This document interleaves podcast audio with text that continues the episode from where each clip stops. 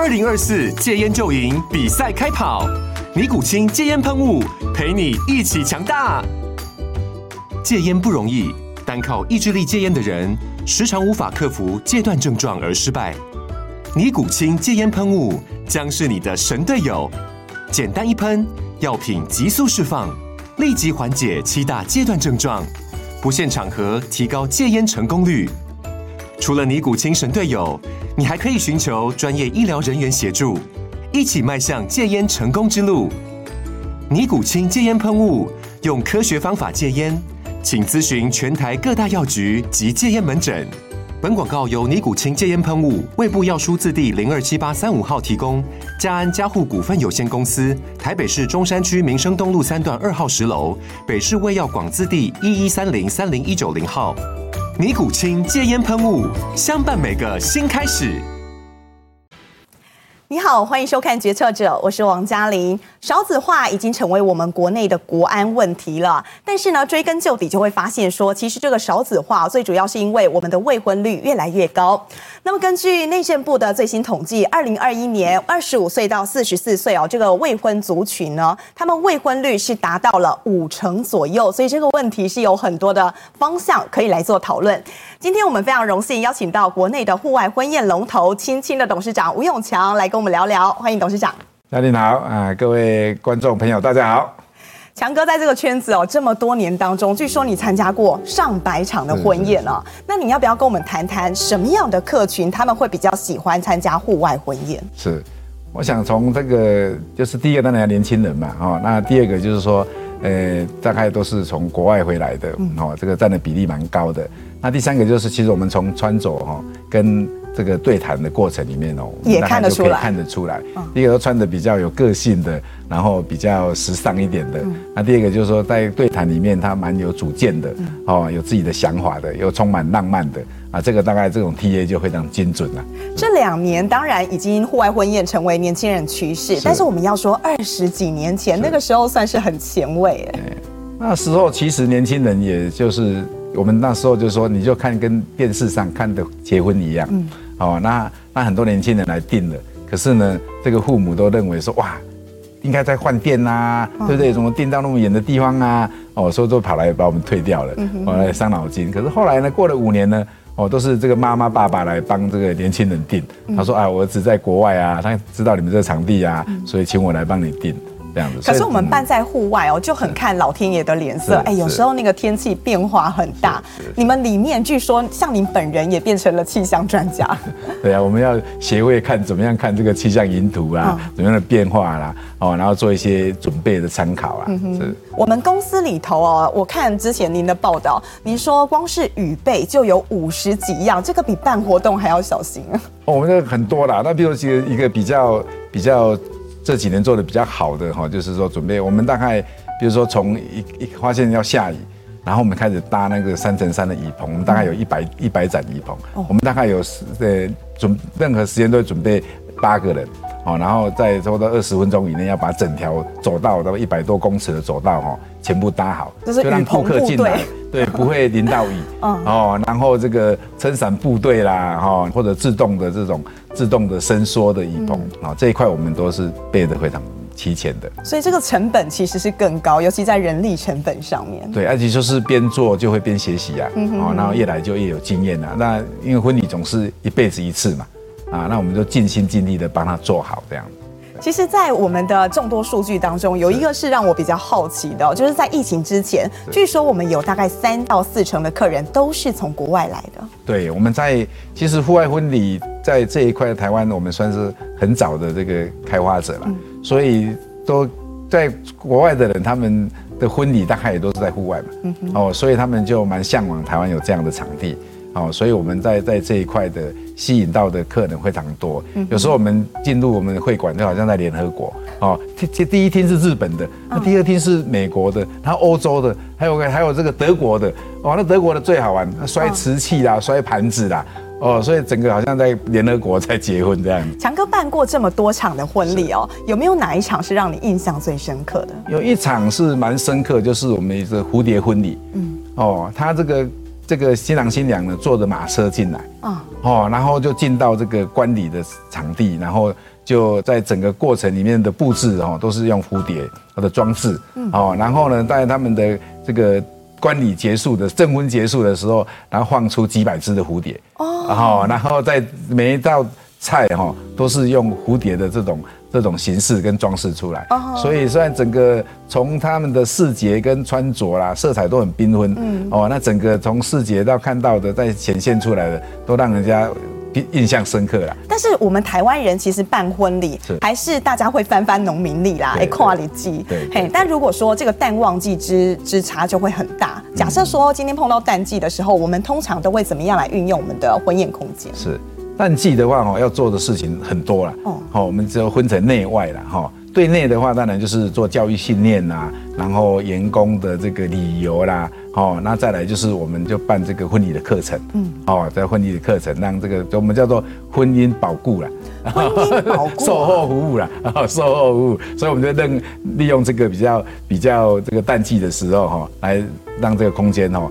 那来就举办一些婚礼两性的课程，因为其实我们也发现这个啊，这个结婚这个没有人教啊，夫妻相处是没有人在教的，学校也没有读到啊，然后所以我们就认为这个蛮重要的啦。我开车都要驾照了，更何况你这个结婚哦，所以我们就展开这个婚礼课程。还或者做一些亲子教育的课程。嗯，其实这个婚礼课程哦，强哥应该自己感同身受。据说在您自己的婚姻故事上面，你也是觉得说，哎，很多时候都会碰壁，会碰到很多问题，你才觉得说应该要更科学一点，要来上课。是是是，因为我我跟我太太给外面的感觉就是，这哎，这对夫妻是很恩爱啊。但其实哦，我们在家里的这个争执哦，也蛮多的啦。哦哦，因为真的，这这个、啊。呃，娶个娶妻都会修嘎，对不对？更何况说两个不同环境家庭的这个背景，嗯，那是后来有机会刚好去上到这个婚礼的课程的课，嗯，哦，那后发现说，哎呀，啊，早一点来上课哦，这些吵都都白吵的啦，根本就不用吵了，哦，比如说讲个吉利啦，哦，就说哎，这个呃男男生跟女生哦去这个百货公司，哦，那。因为这个脑袋的构造不同啊，哦，他说，哎，男生的左脑右脑叫做这个蓝牙，哦，一对一，然后女生的左脑右脑就是叫 WiFi 无线的，所以男生只想买一个东西就买完就走了，对，可是女生是边看就越想到越多越多，所以每次为了逛逛街哦都可以吵架，哦，那这个你如果说了解了，那你就根本就。不用吵啊，哦，就本来就会发生的事情了。其实强哥想要上这样的课程哦，除了为了这些新人好之外，应该还有很大的原因跟这个数据有关。因为根据这个主计总处他们最新统计，二零二二年我们的结婚人数是有十二万对，超过十二万对。但是后来发现呢，过去十年当中，我们台湾整体的结婚率是往下探的，这个也会跟我们的订单有很大的数字上的呈现。对，这个其实是整个整个大环境的变化啦，就是说它整个呃，不管是从这个啊结婚的对数的下降啦，哦，那所以说要办结婚的人其实的想法就更多了，哦，那那所以我们要要呈现的东西也要不一样。那第二个，那一个好有一个唯一的好处就是说，整个婚礼的预算哦。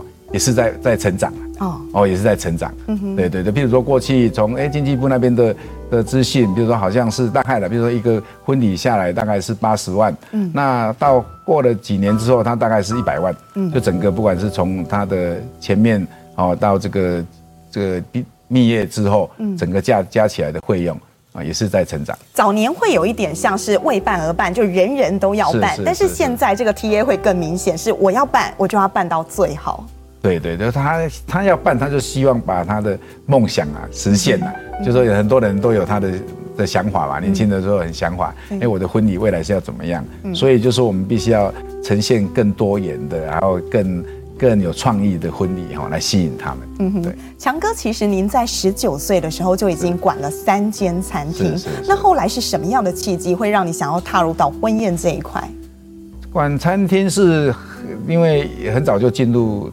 进入这个工作场合嘛，哈，那以前要做好餐厅很容易啊，就是呀，台湾话讲的啊，也得呃，面球垂低卡就紧呐，这个这这几个，这个把把把握住这个，你就可以把这个餐饮做得很好啊，哦，然后做好之后呢，我们当然就是呃，因为我很认真哦，主要是真的很认真啊，然后 good 的哈，以前讲的 good，所以老板也很赏识我，哦，所以他就这个一家一家的开了又一家开，也让我来管理。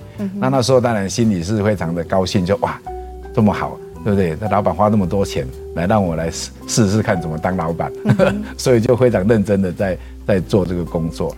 哦，以前的餐饮服务三四十年前，其实。就可以像说我们十几年前到大陆看到他们的餐饮，那个他大陆那个水平啦，哦，十几年前大陆的餐饮水平就大过我们三四十年前的水平。嗯。可是现在你看整个服务的要求完全不一样，所以说意思就是以前要做好比较容易了，以前要做好比较，现在要做好可能就没有。现在竞争更激烈了，你得要做到精致化。对对对。嗯哼。那为什么什么样的契机哦，你会想要跨入到婚宴来？这个其实很多的。讲讲简单一点，就是说你为了生存嘛。就是说我们在做了这个亲亲之后，我们刚在民国，呃八十年到八十六七年的时候，那个整个台湾的餐厅的小吃生意，那是都是辉煌辉煌腾达，生意非常好。可是到了八十七八年之后，开始有这个酒测啦，哦，那这样的一些转变，环境的转变啦，或者跟着大陆那边的大陆的开放的转变，所以整个在台湾整个这种餐厅的生意，然后。这两个大很大的因素啊，因为主要的消费者很多都到大陆去啦，对，哦，然后台湾就有酒测的关系，那消费可能的方式有改变，哦，所以它整个其实业绩就是一直往下下来的。曾经最辉煌的时候，你刚接下亲亲，一开始那个地方您是做餐饮，对，那据说一个月的那个营业额是非常惊人，对对，那时候不错，那时候应该一年都还有还有还有七八千万的营业额，那假日，它主要都在假日，哦，一个假日营业额都蛮高，几千人进来。哦，都蛮蛮多的，可是到后面就整个刚刚讲的这个环境转变，它就慢慢往下降了。那当然你就要为了生存，你要去思考到底哎怎么样是你可以来。那因为我们自己当开餐厅，然后自己结婚，就感觉哦结婚好麻烦哦，好 高又又要找你看要找音乐啦，然后找证婚人呐，找什么布置啊哈。啊，他不用找餐厅的哈。那如果一般人在结婚，真的也是很累了，很头痛。这个是我说，哎，那这个是应该是一个需求了。嗯。哦，那第二个就是说，哎，那哪一块是对我们场地这么大哦，我们要怎么样可以来来满足我们的整个整个啊营业的需求？嗯。哦，所以就有一次跟一个朋友聊天，他也跟我讲一个这个座右铭，我听了我就把它记。他说，呃，一个老师啊，他说，呃，一一碗菜，一道菜啦，你最贵能够出多少钱？我说一道菜，那时候一道菜一千多块，应该就很吓人嘛，一两千块就很贵了啊，一道菜啊。然后他又问我说：“那你一桌菜你认为多少钱？”我说：“一桌菜哦，那时候来讲两万好不好？两万三万就很吓人了。”嗯。然后对啊，那那你一摊一摊，他说一摊要多少钱？我说哦，一摊哦，一摊就很难算哦，一摊有大摊小摊啊，对。不对？然后对啊，那你看看你是要去做一道菜，还是要卖一桌菜，还是要卖一摊？哇，那想回来对哦，一摊那一摊到底有什么机会？一个机会就是尾牙嘛，嗯，哦尾牙嘛，啊尾牙一年就只有那么短时间，嗯，哦，然后后来就哎对哦，那婚礼是一个好机会哦，嗯，那又刚刚想到刚刚讲的自己结婚的时候，哇好累哦，对不对？很辛苦哦，哦这些哎刚好有这样的需求，那整个环境这个场地又有这样的需求，哦，所以那时候就决定哦就要转型了。来做这个这个户外婚礼，嗯哼，像我们户外婚礼有很大的一个特色，所以当然也吸引了很多的新人，很多的客人。但后来在疫情前，我们甚至还拓了好几个点。不过在三年多前哦，这个疫情真的是把所有的饭店啊、婚宴，大家都说好辛苦。那我们户外婚宴，你也感受到这一波压力？我想大家都一样的压力了。我们算是这个第一排啊，海啸第一排哦。那当然，这其实这一次哦，我是遇到两次疫情啊。哦，上上次 SARS 我们也也也遇遇到过了，但这一次是大家有经验的哈。一开始是也蛮蛮认为说很快就结束了，那政府说休七天，那七天就休嘛，再休七天也休嘛。其实一开始你很 淡定，因为过去你碰过类似的。但是后面这一块真的就是蛮蛮辛苦的，但是这一次也还好了，因为也可能有过去的经验，这一次政府哈。在这方面的协助也蛮多的啦，哦，也给很多的补助啦，因为第一个时间很长嘛，所以不管在给同这个员工的补助啦，或者企业的补助哦，也也给了很多啦，或者一些对一些比较贷款各方面哦，也都很大的协助了，哦，让很多企业哦可以这个喘息下来了。在三级警戒那个时候，有没有碰到退订这样的浪潮？其实退订是像我们的退订是有，但不高啦，哦，但是都是延期啦，嗯，都延后了。可是从我们的场地的，我们是卖场地的啊，今天没有用，它还是有成本存在啊。对，所以延后跟退其实都是一样的损失的啊，都是一样的损失。但这一段期间，其实我们的婚宴会馆，我们并没有裁员。而且我们持续的在你你说了一句话，我觉得很感动啊！你说这段期间对你来讲的事情，还有最大任务是要凝聚这些员工的向心力，对，还有让他们保持韧性。你做了哪些努力？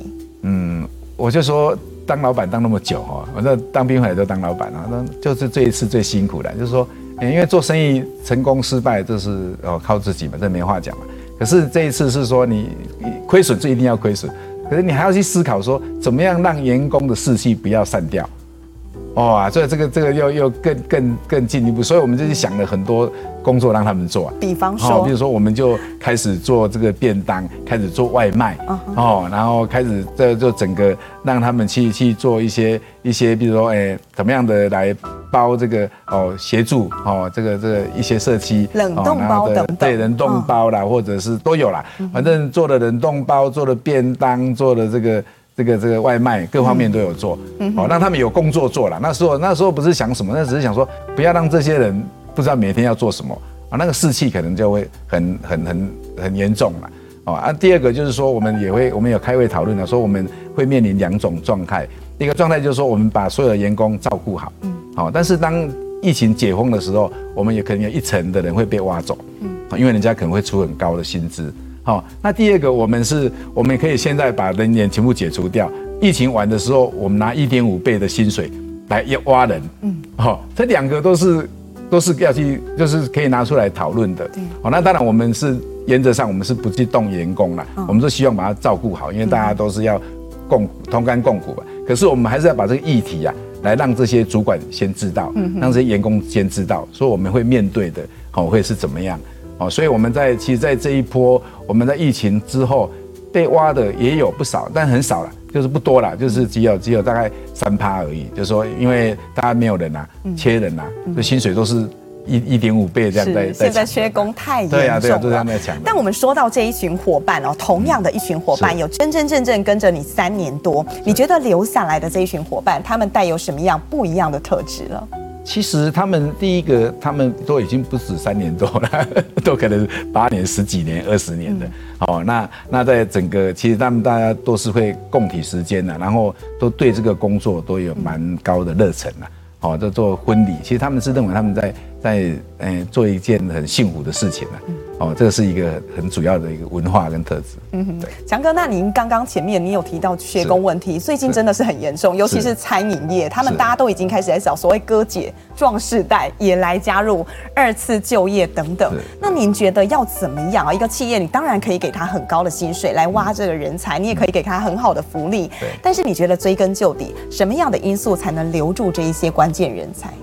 其实它应该有多面向啦哈。第一个当然薪资是最基本的，所以我们这今年我们在这个基层的干部，我们也调了十五趴的薪水，这是最基本啊。你总总是要让他的生活跟这个环境是可以相对的嘛。哈，那第二个就当然你要让他是有未来的感觉，好，然后他在这边到底可以学到什么东西哦？我想这个都是我，所以我们必须要有他的规划了，就是他的。这个不管是中程、短程啊，中程、长程的一些人生的规划，你尽量可以跟他吻合啦。我尽量啦，哦，那当然每个人的想法不同，所以在这一块我们是还蛮蛮用心在经营这一块。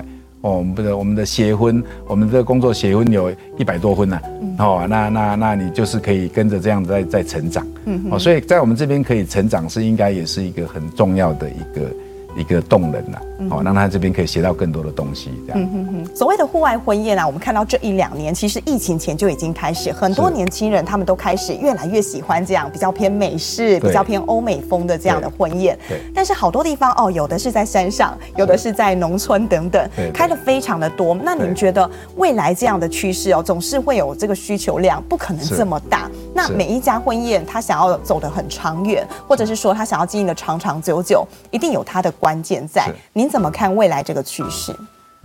那这个就是说，你还是以更有特色的，嗯，好，不管是你在布置，好，在你这个环境的的，现在很多人就喜欢到到这个什么类似以前的这个猪舍啦，然后改变的啦，哈，对对，所以就是说你要有特色，然后你的就是说你的不管是你的装潢或者你的设备，其实它必须是要不断的在做调整的，哦，三五年你可能如果你要永续嘛，你说三五年你就必须要跟着这个社会的脉动来调整，就像以前我们二十几年前刚开始我们讲是欧式户外婚礼，那时候是最夯的，可是这几年近五年大概都是美式婚礼。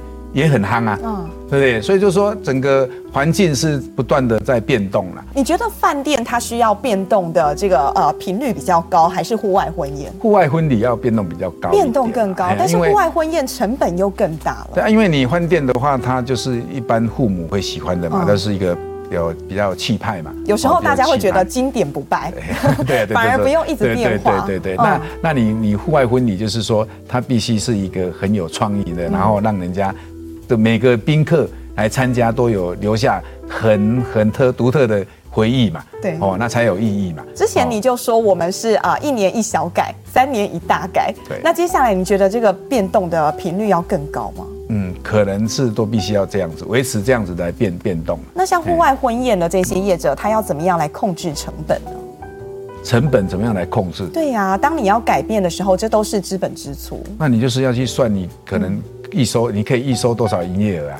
对，那你要拿多少来做做做改变呢？嗯哼，哦，这个当然是跟环境整个营业状况要要去要去思考的问题了。现在以户外婚宴来讲的话，竞争激烈吗？竞争还好啦，因为大家都说户外啦，他说他楼这个他大楼楼上他也说他是户外婚礼啦，所以这个这个就是说，其实要取得这个户外的场地也不容易的，嗯，啊也不容易的。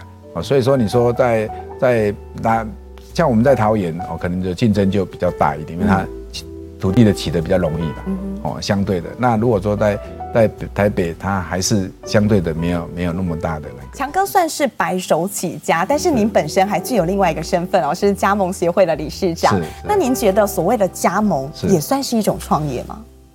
加盟其实我认为它应该也算是一种创业，反而是哦比我们以前哦。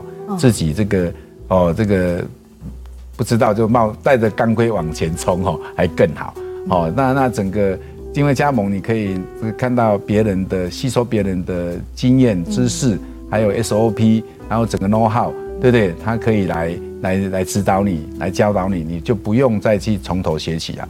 所以它相对的。认真是一定要的嘛，我个人的认真这个是一定要的，但是它所以它相对的成功率就很高。你像经济部的统计嘛，自己创业的成功率只有十四趴，哦，这是几年前哦，现在可能更严重、更低哦，因为整个环境在变化。可是呢，你加盟，如果我们看，我们大概平均还有五六十趴，我们有像一些早餐到加盟店，这个大概就九十几趴的成功率啊，哦，所以我认为它第一个它成功率又更高，第二个你又不用去从头摸起。哦，你可以学到很多的这个、这个、这个 know how 哦，可以很快的进入这个这个状况。那您觉得什么样的特质的人，什么样的经营者，他比较适合来当加盟业者？其实当加盟业者，因为加盟本身就业态就很多，哦，所以是看你的你的个性属于怎么样的业态。嗯，好，那这个我们都有，我们在每次的加盟展，我们都有请专家。在那边做论坛，哦，分析，那当然简单这边可以谈的，第一个就是说，诶，你要你要很时尚的东西，那时尚的东西它就是上来很快嘛，嗯。哦，那下去是不是很快也不一定，哦，所以它可能回报很快，那有可能它它结束的也很快，哦，这个这个是第一个，所以说你个人可以承担的风险，哦，跟你的个性。那第二个，如果说你是要一个求取一个啊稳定的收入，哦，然后然后也不错的收入。哦，那你就譬如像这些早早早午餐店这些，哦，它的成功率都九十几趴，哦，那因为是刚需的嘛，哦，所以这个是你要怎么适合你，可能自己都要先盘算一下，然后去听听课。哦，多一些人来让你让你知道了解，反而是去选择业态啦，你适合哪一样的？对对对对对，你这样讲就对了。那您觉得这两年哦，疫情之后来办这个加盟展，你觉得整体的热度还有整个趋势有没有变得跟疫情前稍微比较不同？哇，现在这个成长力很吓人哦，不管是展览的总部摊位，或者是这个来参参观的人，还有签约的人。就等于创想创业的人哦，我看了大概增加了二十到三十趴。嗯，那我们去分析的研究，还还有更年轻化分析的研究，就是说，其实在疫情的时候，很多这些像餐饮呐，哦这些工作其实是很无奈的，有时候就被之前呐，就说自己的人生根本就没办法自己掌握。嗯，哦，那如果说哎自己创业，对不对？自己就可以掌握自己啊。所以我们可能是这样的认知哦。我看这一两年哦，这个整个每一次我们的展览都是。创新高啊，不是创疫情前的，是创过去的新高。嗯哼，啊，最近今年整个每个展览都是这样。嗯哼，但是这一些创业者他也必须知道，哎，自己出来做，虽然你对自己的人生掌握度更高，但是你得付出更大的精力。对，你可能要有更多的成本的摊提等等，自己当老板不是那么容易。强哥，你要不要就您过来人的来讲一下？假设你今天要创业，你需要具备哪一些的认知还有毅力？嗯。但你要创业的话，第一个当然你就是要有一个认知，就是说你一定会遇到困难，哦，那你要一定要怎么样去撑过这个困难？那第二个你要肯学习啊。其实因为有加盟有总部哦，你只以前我们在做生意是这样，人家告诉我们说，你只有肯认真做哦，客人会教你怎么做啦。哦，客人会教你啊，不好他会告诉你啊。可是你愿意写啊，对不对？你当然就会做得好啊。那现在更好，现在你只要认真做，总部会教你怎么做啊。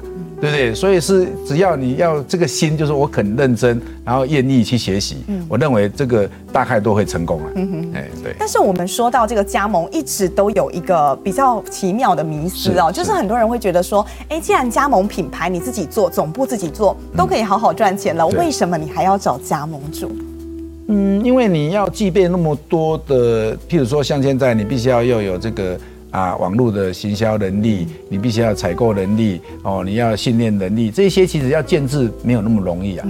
哦，那我们倒是建议他是先加盟，学好，学会了一套功夫之后，你要来自己再创品牌，再来创品牌。那如果说你多连这个自己要从一个零到到呃无到有，嗯，其实我认为是蛮辛苦的，尤其目前这个环境啊，嗯，哦，这个环境真的比以前跟你看说切工，然后。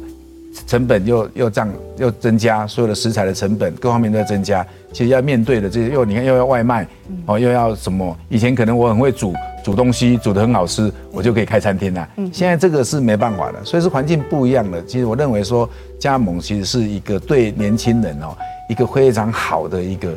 一个创业的这个这个机会了，嗯嗯，所以说真的，我们现在疫后其实疫情相对来讲，现在大家已经都是共存了。是。但是疫后最大的问题，在整个餐饮业，我们南瓜到整个餐饮业范畴来讲好了，除了缺工之外，还有一个就是高通膨。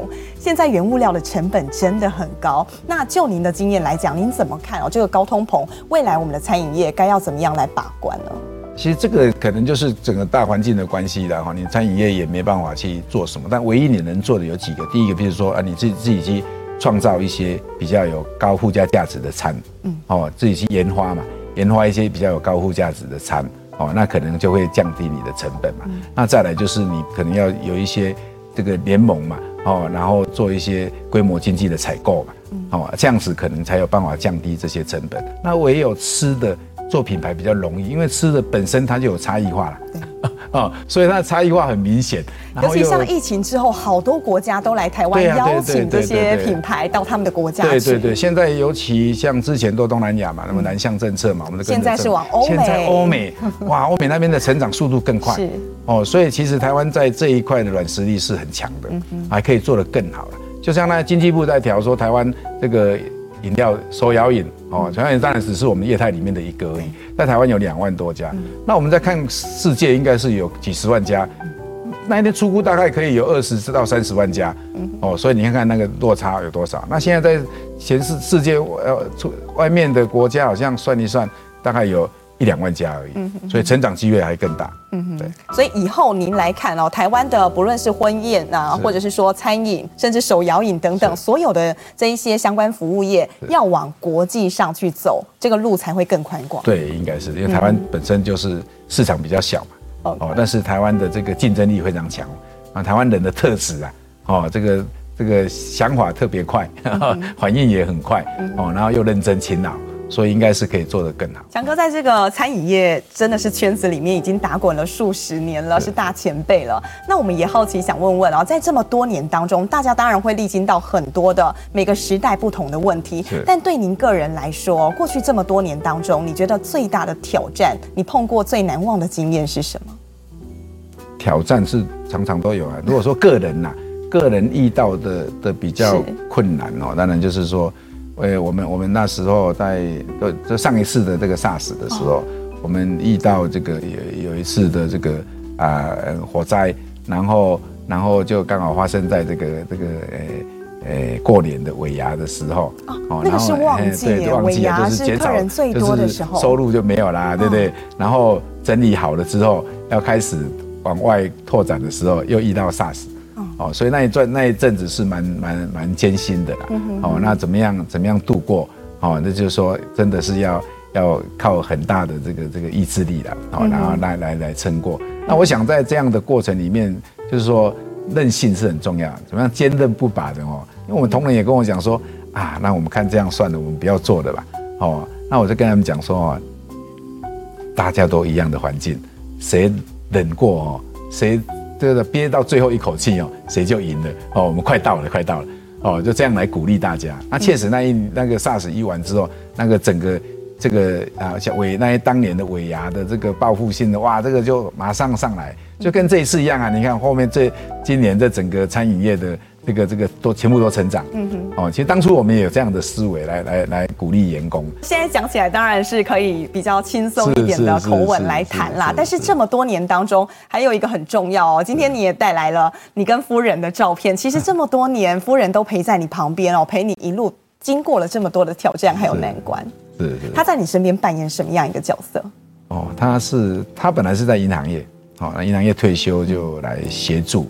哦，那因为所以他我们的那些婚礼的主持人呐、企划人员呐，大概都是他他他调教、培训出来，他培训出来的。嗯，我们到学校开课了哈，都是他他。我们在十几年前就到学校开这个婚礼课程班，二十一二十二结婚，嗯，从大三教到大四。哦，所以我们很多。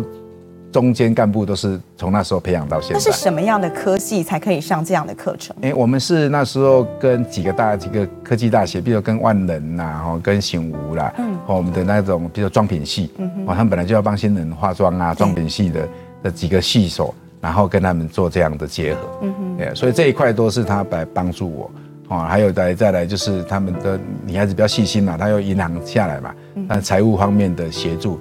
哦，这一块都是我比较弱的弱的点，我只会冲冲冲啦，那负责帮我这个拉一下哦，这样我不要冲那么快。在婚宴产业哦，其实是很幸福的一个行业，但是如果说哎，把它变成工作，真的很累的时候，夫人有没有跟您曾经有一些内心话的抒发过？他当然就是希望说，哎，这个这个要身体要照顾好，哦，他当然就是关心嘛，哦，身体要照顾好，然后这个当然他还是一样的想法，哎，怎么样？要把把把新人的这个服务做好，这是我们的天职嘛。嗯，哦，所以他在这一块也会给员工很大的鼓励啦。哦，他应该算是我们的这个，哎，都当当兵的，他是我们的辅导长，他专门在辅导这些同仁啊。哦，同仁有什么心情啊，怎么样，我都可以找他来诉说。他也关心每一个同仁。其实像做生意来讲啊，真的是供需啦，有有需要才会有这个供给嘛。但是我们看到台湾其实这个人口持续在减少的一个情况下，强哥您怎么看接下来我们整个婚宴市场会怎么样走未来的趋势？其实这个市场哈，我们是认为说，当然结婚的对数越来越少，这是环境嘛，这个不可抗拒嘛，哈。所以我们这个怎么样来来把它。做得更好。第一个说说现况要怎么解决。第一个，所以我们就是必须要不断的推陈出新。然后第二个，这个我们譬如说我们比较本来是比较多的大的厅，我们可能要改改成比较小的厅。所以我是从从我来看是还是都会办的，只是办的是比较大比较小这样。那当然整个大环境都是减少嘛，所以你就必须要怎么样来提升它的这个附加价值，我，让它办得更有。更有创意，然后让它有更多。那当然相相对的，我们在整个在整个营收方面，就是可以从有创意的这边来、嗯、来做一些补助，这样。那您觉得接之后哦，就是说我们已经有陆续有这么多的场地在不同的地方，未来你还有可能有更多的拓点吗？或许到国外去，或是有更多的想法？我们当初疫情前，我们当然是那时候的希望是说，哎，每在每一个县市哦。